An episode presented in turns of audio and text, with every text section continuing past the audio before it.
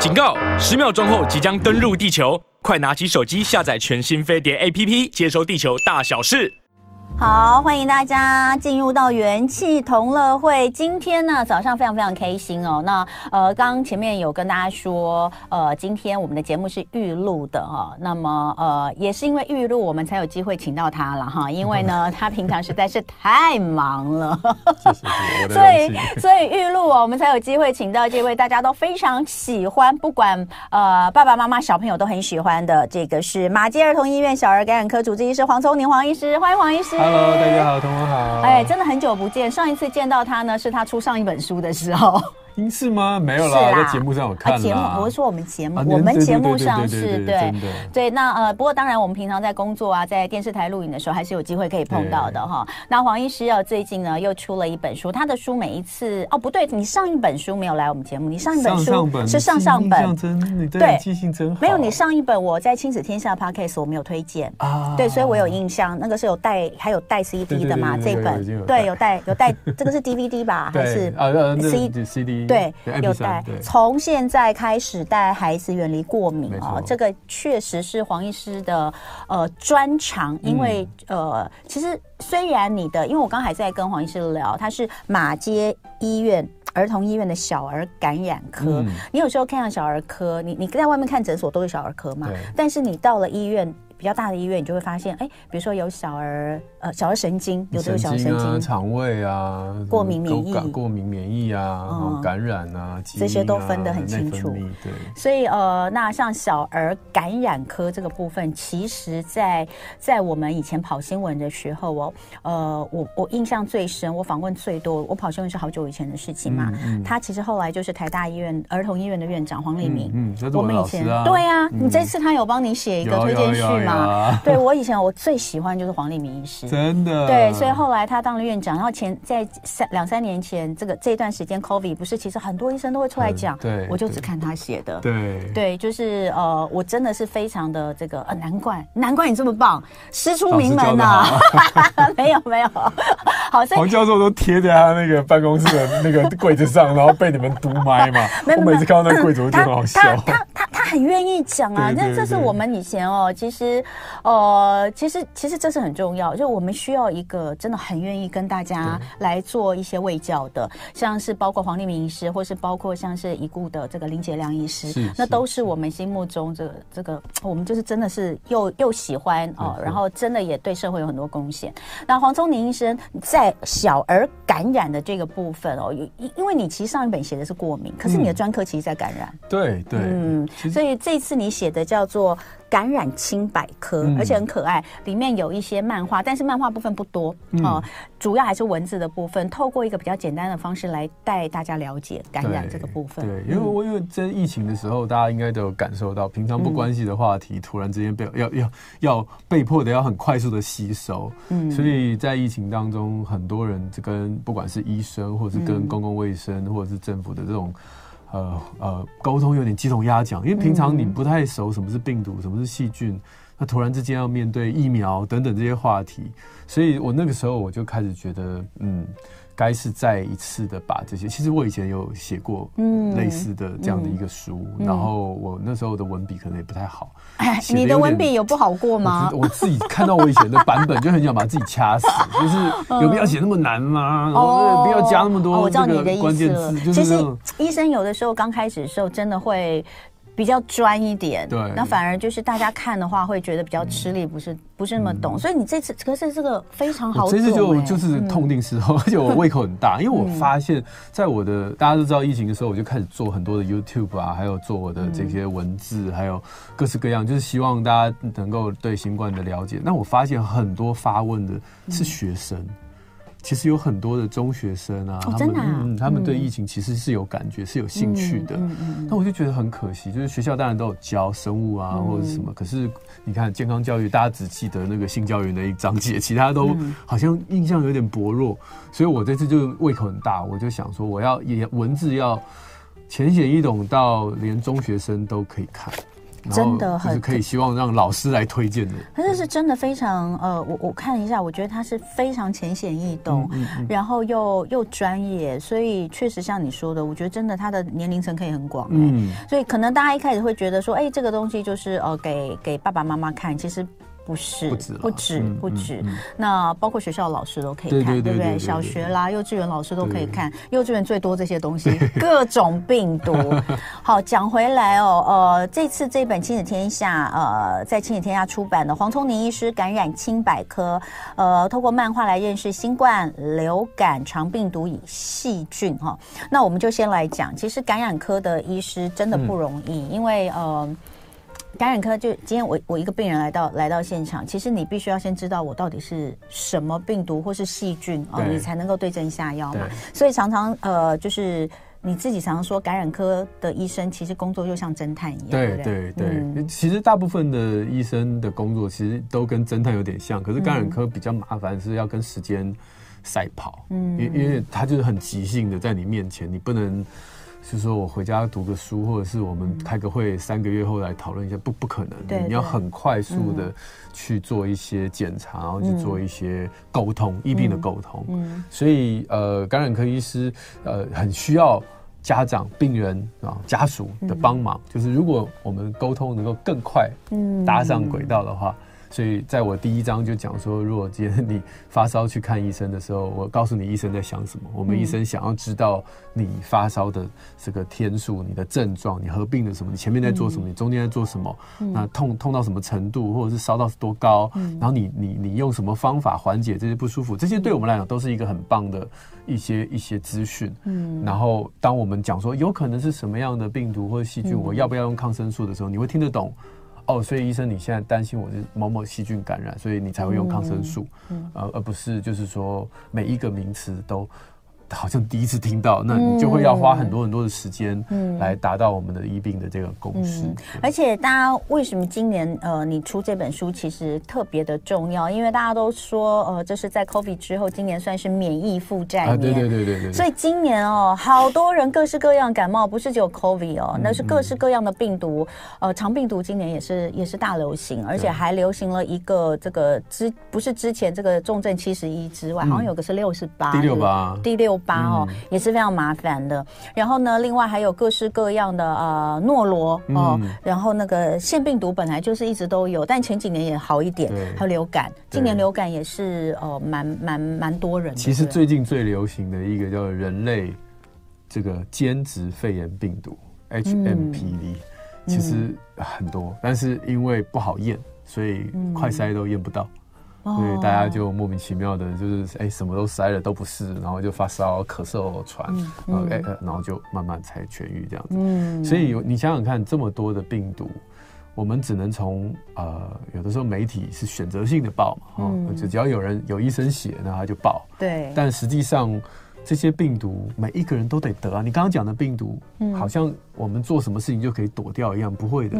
这些病毒，你的孩子，你你人生当中每一种病毒，你都一定得过。嗯，那只是严重不严重，只是你知道不知道而已。嗯，所以对我来讲，我希望家长能够以平常心的看待你的孩子。当你他发生一些病毒感染的时候，我不要用那种恐吓式的语言，就是什么什么恐怖的病毒又来啊，什么人间杀手啊，什么就大家就很喜欢。就不是不说很喜欢了，就是很容易会被这样的一个标题所害怕、所吸睛。可是对内容又不是那么的了解的时候，你就会恐慌。嗯，那我希望让大家能够先对这些名词、对这些病毒的名字、对这些感染的过程，嗯，能够有有知道说，反正我们就是面对它，嗯，然后提提升自己的抵抗力。我举一个简单的例子，呃，像之前你说免疫负债嘛，现在学校这个幼儿园过去这半年呢，各式各样的病毒都有。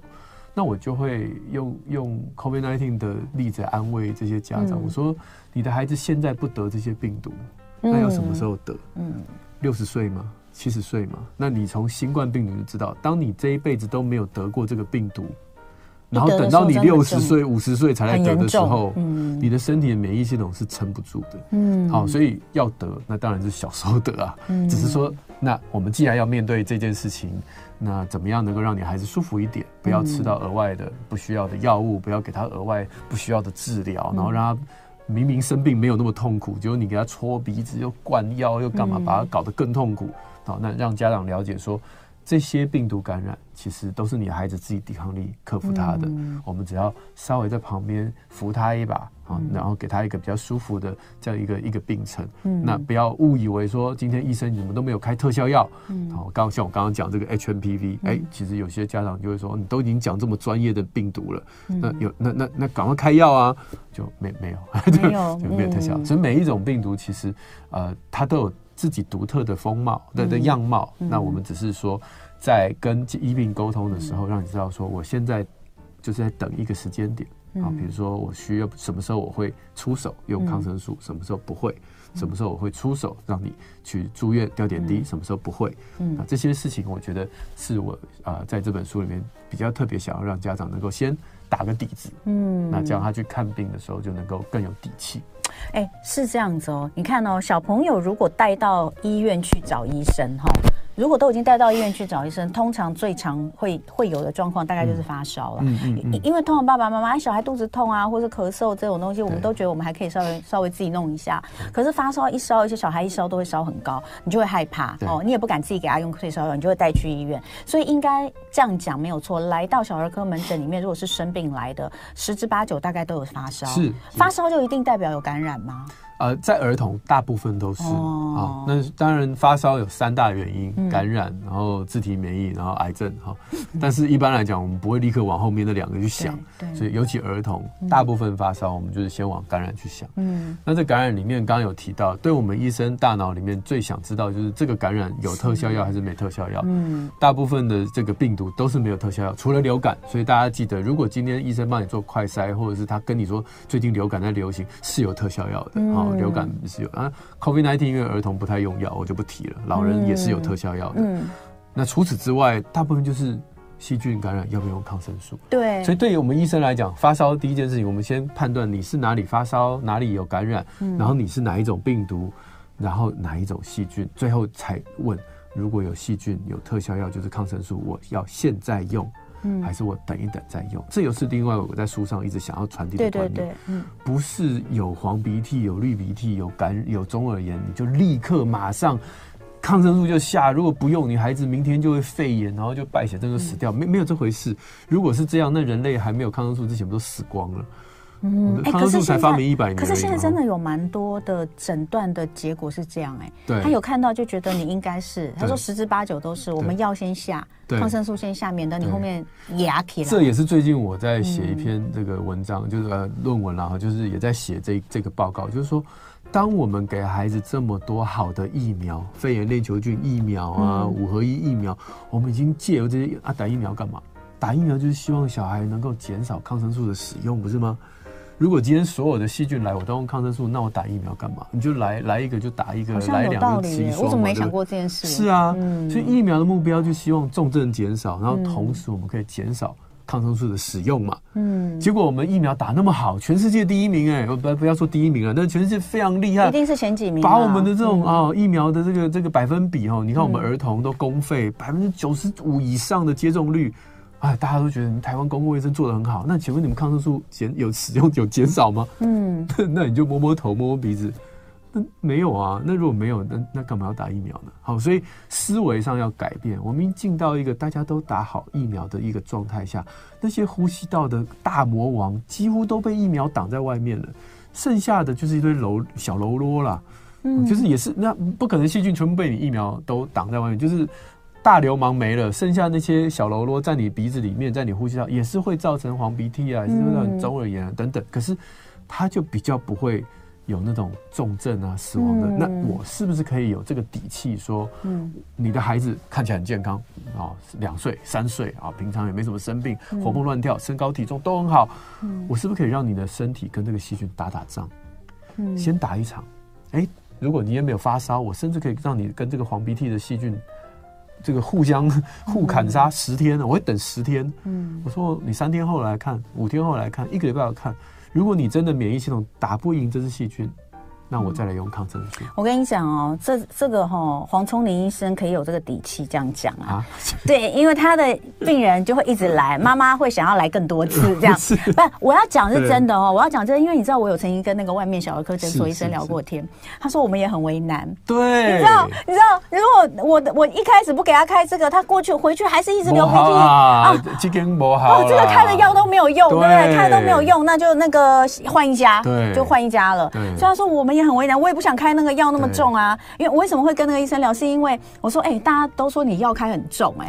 都是那个一包两包就就药到病除啊！他说我也没有很想这样，我一包两包药到病除，你也不会再来，对不对？我就是三天收你一次 挂号费跟诊疗费，我当然也希望你多来几次。他问题就是我药如果下的太轻，对，你们就走了，对对，所以这真的是好，所以这才是我的热情所在。待 待会回来继续聊抗生素该怎么用，什么时候使用这件事太重要，所以书里面写很多，我们等一下再找时间好好聊。但等一下回来还要讲，就是肠胃道的问题，最近也超级无敌。多，我自己都去住了一个月了哈。等一下回来我们继续聊。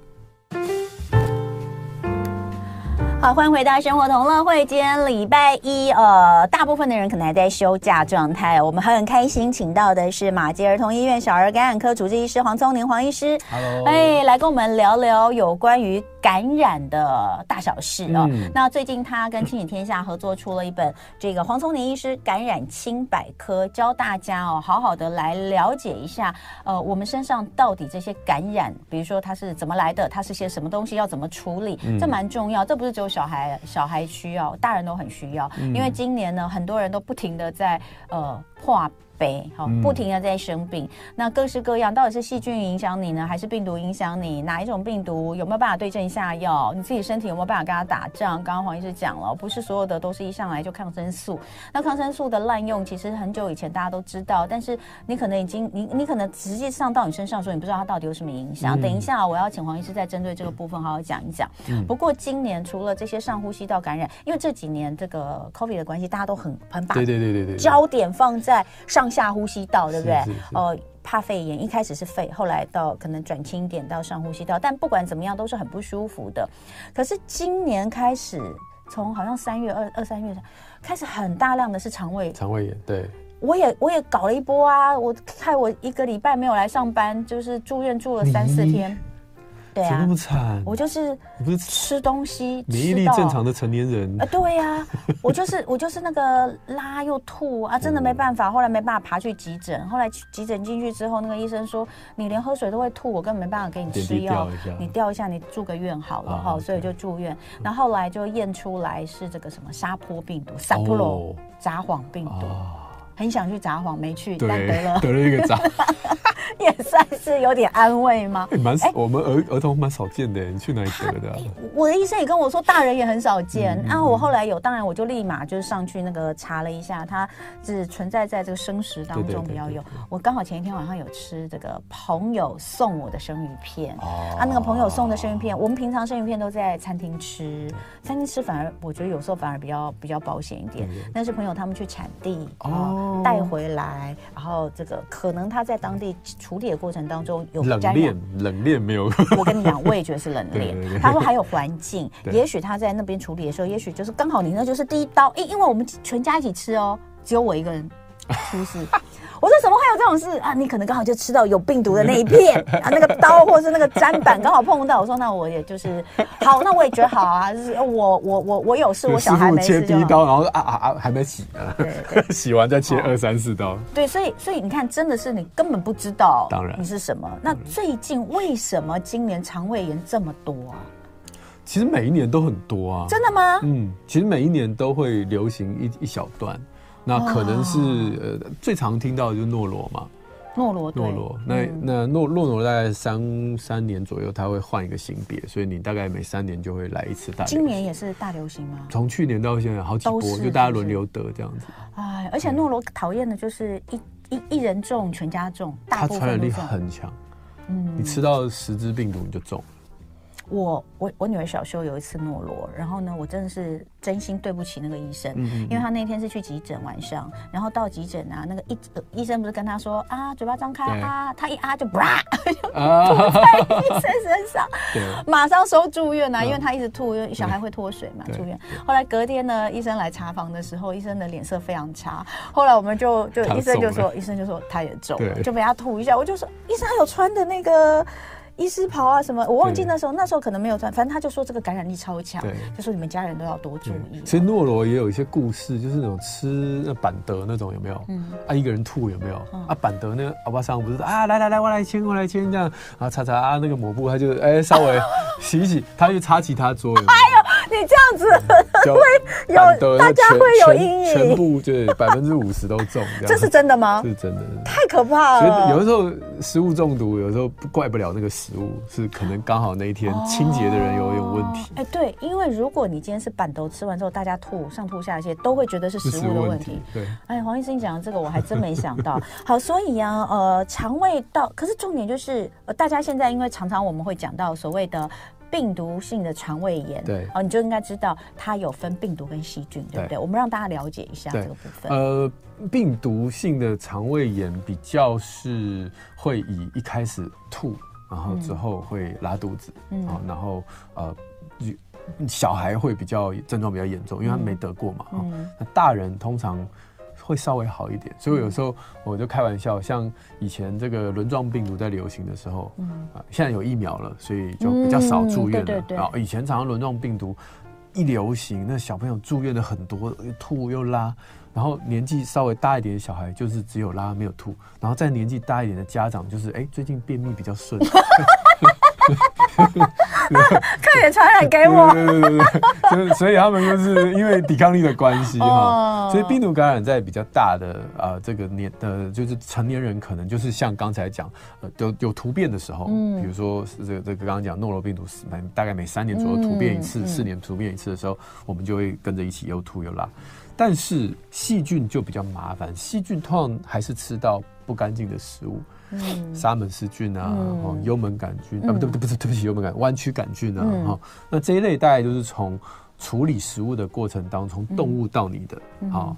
鸡蛋，大家最最常听到的就是鸡蛋那个外外面会有，啊，然后还有一些生生食，啊，生的鸡你在切啊，这个砧板没有洗干净，然后又去切熟食，那有可能刀或者是砧板上面都会把这个细菌带到这个餐桌上面哈，所以呃，还还有出国旅游的很多都是中到这个，啊，就比如说啊，去去吃当地的美食，嗯，啊，那可能就是路边摊啊什么，没没有特别的煮熟。也很容易会在这些细菌或者是病毒，你在国外就会得。嗯，那这个都是我们常常会会呃呃肠肠胃有的这个问题。那一般来讲，以儿童呃我们的这个细菌感染会特别的惨。比如说沙门氏菌，如果大人得，可能不会说发高烧啊，然后怎样，可是小孩可能就会。血便啊，然后会会会脱水，甚至有些细菌会跑到身体里，会啊败血症这类的。哎、嗯，沙门，我记得那个每一次哦，我们以前在播新闻的时候，就比如说哦，知名的某个知名大厂的奶粉，对。说要回收一批，就说里面验出沙门氏杆菌，对，对就是它在这个出出厂的哦，在哪一个厂？因为有一些大品牌的奶粉，他们是有好几个不同的厂，在欧洲、在美国的不同的厂，就哪一个厂的哪一个时期的产线出了这个事情，好像也都是沙门氏菌。呃，它它很容易，它很容易出现吗？就是刚才讲到，只要是跟动物有关的，所以牛奶嘛，对，奶粉嘛，对，是有可能，但很少啦，那太不也太不专业了，就是。哎，我当主播这么久，播了不止一次，好几次，好几次都有。OK，好，所以弯曲杆菌是什么东西？弯曲杆菌也是一样，听不懂，没没很少很少很少，这个很少，对不对？多，其实比沙门氏菌更多。其实弯曲杆菌常常就是这个这个也是一样不干净的食物，那好发的年龄包括青少年。他开始不在家吃，他开始会去外面跟同学吃夜市啊，嗯、吃什么？嗯、那个水一稍微不干净，哦、然后就感觉有个特点，嗯，就是他肚子痛的很不合理。哦，就一般我们肠胃炎、嗯、肚子痛很合理，嗯、对对，就是有拉、嗯、有肚子痛有吐。可是弯曲杆菌常常那个那个拉没有那么严重，但是肚子痛的非常不合理。嗯，所以。有的时候没有想到，还会以为他是盲肠炎，嗯，被抓去开刀，对，盲肠没什么事，哦啊、对对对对，哇！所以如果今天有个大小孩或者成年人，肚子痛到就是。哦对，太痛了。对，但是你可以回溯到说，哎，他其实是最近有去吃一些比较不干净的食物，嗯，或许那时候可以稍微想一下，哎，会不会是弯曲杆菌在作怪？嗯，好。然后呢，我自己哦，因为在这个过去呃医药记者当很久，然后后来播新闻也播很久，那现在做节目也都跟健康相关的，我觉得有一个东西我真的很难分，就是轮状跟诺如。对，分不出来啊，不用分了。对对啊，这这两个怎么那么像？它到底有什么差异啊？他们其实都就是症状什么都很类似，但是因为。现在轮状病毒有了疫苗之后，口服的是不是？对，嗯、所以其实你大概不太再会去往轮状病毒去想。哎，轮状轮状的是，我还记得这应该是十年左右吧，差不多。因为我们家小朋友在我们家老大十十六岁嘛，那个时候还没有，嗯，对不对？是不是啊？还没，那时候还没有，而且后来才开始，好像有一段时间是在做试验哦，就是那个对自费了，自费，然后最后变成公费，对对，现在是部分公费。部分公费，对对，补助的，所以真的差很多。我跟你讲，大家这个为什么书都要一直重新改版？就是因为你看，才十年，十年前哦，对，我是这个这个很年轻的主治医师的时候，哇，到了冬天，那个病房的轮状病毒在占了三分之一。啦，就就都是在做这些事情。然后以前会放那个那个肛门管，你还记得？我不知道你你没有，就是以前那个肚子胀到我们要在他屁股插一根管子，把那个气导出来，不然那个小 baby 的肚子会会会会胀到会破掉。哎，所以我的印象没有错嘛？我一直觉得轮状是以拉为主，是不是？呃，就是先吐。然后之后就拉很惨，一直一直拉，一直拉。对对对对。好，所以轮状后来有病有疫苗，嗯，诺罗应该有一天也会有疫苗吗？就看有没有经济效应，因为诺罗真的没有像轮状那么惨，对，是那两三天很不舒服，但是也就这样了。对，好，所以就是一个疫苗，它一定要有，要不就是经济效益和，要不然就是它够严重到你一得你就完蛋。那这两种状况下，疫苗才有意义。有道理。好，再来就是食物中毒，我那个算不算食物中毒？我那个算吗？如果你们家有两三个人，就是都吃同样食物都中的话，就算。但只有你就很难说。对，但他验出来的确实是存在在食物生食上面的，很难说，除非你的鱼有留下来。可他有在我的粪便里面验出来啊，很难说。好搞不好你其实对不对？你还有去吃别的东西，搞不好是那边种的。好，那我要讲哈，对食物中毒有时候就更难分，因为它真的有，因为因为它真的以以照理来说，食物中毒我们通常是讲细菌性的，对不对？都有，其实都有。真的吗？对，所以你说你食物中毒其实它不是一个医学的名字，它是一个公共卫生的一个。一个定第一个定义，嗯，就是当一群人吃到同样的食物的经验，然后后来都发生类似的症状的时候，嗯、然后如果更严谨，就是去查到那个源头是有污染了，那这个食物中毒的案件就成立，这样，嗯，所以它可以是细菌。它可以是你刚刚讲的沙门氏菌，也可以是你刚刚讲弯曲杆菌，也可以是轮状病毒，也可以诺罗病毒，也可以是是这个呃这个金黄色葡萄球菌的毒素，也可以是呃仙人掌杆菌的毒素，就是它其实是可以各式各样，只要你污染了食物。所以我在书里面画一个漫画，就是如果你今天看到一个师那个做饭的师傅，然后手上都是伤口，你就离他远一点，因为他手上的伤口可能就带有金黄色葡萄球菌的毒素。对，那他每 每每切一块一片肉，就一个人吃进去嘛。好可怕。对对，或者是以前那个手摇杯，还不像现在这么，现在大家都都戴一个很棒的口罩，要戴手套。以前手摇杯不是就是就是这样加加加加，对对对，啊那个没洗手就每一杯都中啊，啊就那天去那边喝的每一个。都中，只是因为如果不够严重，大家就摸摸鼻子就很带衰啊。我最近可能这个水土不服，或者是你就你就自我解释了。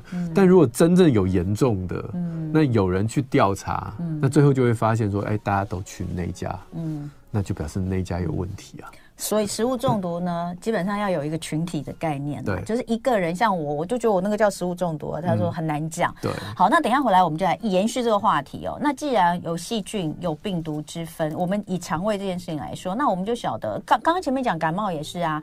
那感冒的话，假设是病毒造成的，你可能不需要吃抗生素；可是是细菌造成的，你可能就要要抗生素。对，那抗生素使用的时机到底要怎么去判断？那你在跟医生讨论哦的时候哦，医生跟你讲什么的部分哦，你你你你应该要听懂到哪个地方哦？嗯嗯嗯、有时候太深的也不用懂啦，嗯、说真的，但是起码要懂。那呃，孩子发烧一定要退烧吗？嗯、这个也是你一太多人的，我觉得这就是感染的感染的最重要的问题。发烧一定要强力去退烧吗？这个东西我们待会回来再聊。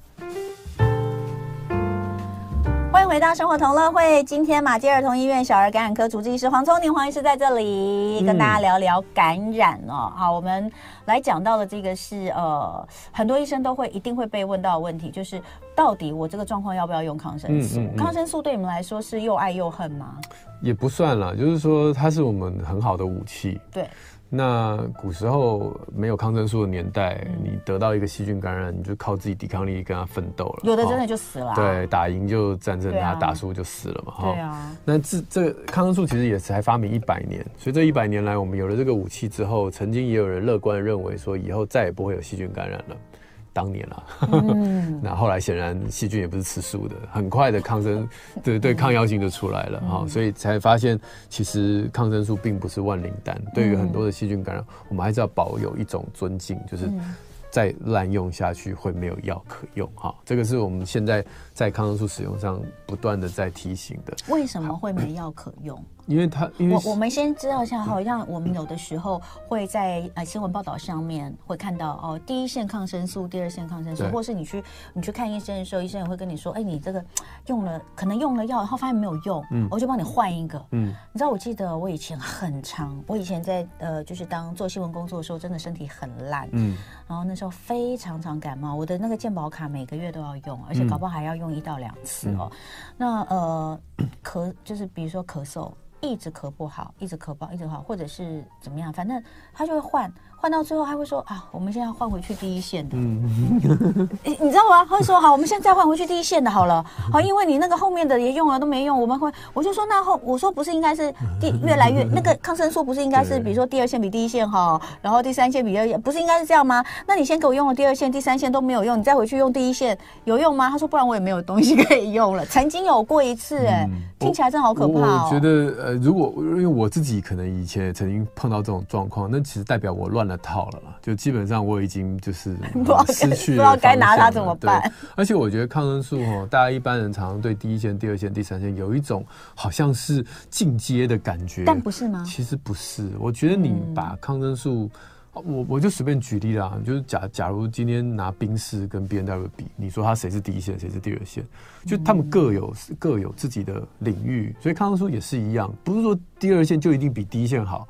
而是它各有不同的领域，嗯、我们要杀的是什么细菌，嗯、它的特性是什么，都不一样。嗯，所以我不太喜欢让家长好像觉得说，哎，你要不要直接用第二线？上次第一线没效，我说，嗯，那上次跟这次完全不同的状态。嗯，上次是呼吸道，这次是是是是肠胃道。哦，不要用这种方式去想。嗯，那抗生素的使用。为什么要这么谨慎？除了刚刚第一个讲抗药性的对哦，你你可能会说抗药性，那那就是这个有越来越新的抗生素就可以把这抗药性的细菌杀死，但其实没有。我们有很多的细菌，它突变的速度比我们药物发现的速度还快。嗯，那搞到后来真的是没药可医。我要讲的是，如果今天你的手上的伤口，假设你今天化脓，手上这个伤口金黄色葡萄球菌。嗯我第一线抗就是我一般这个抗生素口服的抗生素没效，变成我只剩下打针的，那你怎么办？就是你每一次稍微有一个感染，你就要住院打针，这是不合理的嘛？可是没有了，这是很恐怖的事情。就是我口服给你的抗生素选项只有两个、三个，如果你对其中一个有过敏，我就没没没武器了，我就只好说，那你住院好了，因为我剩下的武器都是用打的，然后都很贵。嗯，那这个这个这个，虽然你说哦啊啊，感谢主还有医还有药可以医，可是然后你就就要进病房，然后吊点滴，然后这也不对啊，这对我们生活品质也很不好。你要请假，所以这个事情很直接，已经反映在我们感染科的日常当中。嗯，那我们当然要危言耸听一下，就万一连打针的都没效的时候，那你怎么办？你就回到中古世纪啊，你就自己跟细菌打仗了哈。嗯，当然也不是说一定会打输了，但通常走到那一步的抵抗力都不太太好嘛。所以我想，我们从现在开始有个概念，就是抗生素是个好东西，嗯，但是尊重它。它使用的时机点其实是每一个人都不一样。刚才我在前面第一第一节的这个节目有时候，我也稍微提到一下，就是对我来讲，我现在会希望一个健康的孩子。当你说什么早产儿啊，免疫力很差的，我们当然是直接该用什么药就直接哈帮赶快帮助他。但对于一般我们这这个每天活蹦乱跳的小孩或成年人，你应该让身体的抵抗力去跟这个不是那么严重的细菌先好好打一仗。当你打赢了，其实那就是你的了，因为那个细菌它对你的这个，你对那个细菌的这个抵抗力、免疫力就更好。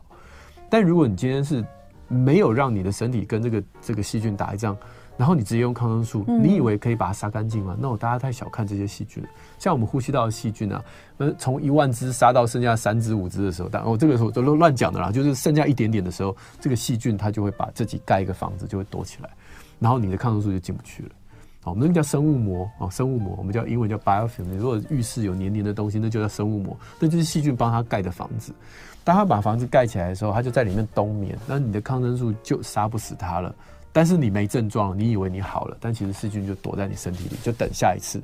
所以等到你下次感冒的时候，它又哎看你时机不错，它又在增生，又跑出来，然后你又黄鼻涕，然后你又在吃抗生素，然后它又躲起来，然后你又以为好了。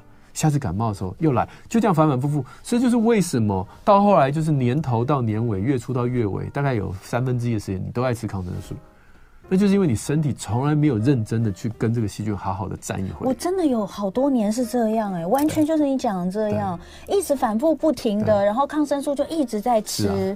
所以要不要我们就是让自己的身体好好的，好建立就过一个很健康的生活，然后建立一个好的抵抗力。当这个细菌探出头来的时候，我们是不是有机会让你的身体里面抵抗力去把它真正杀干净？我觉得有时候。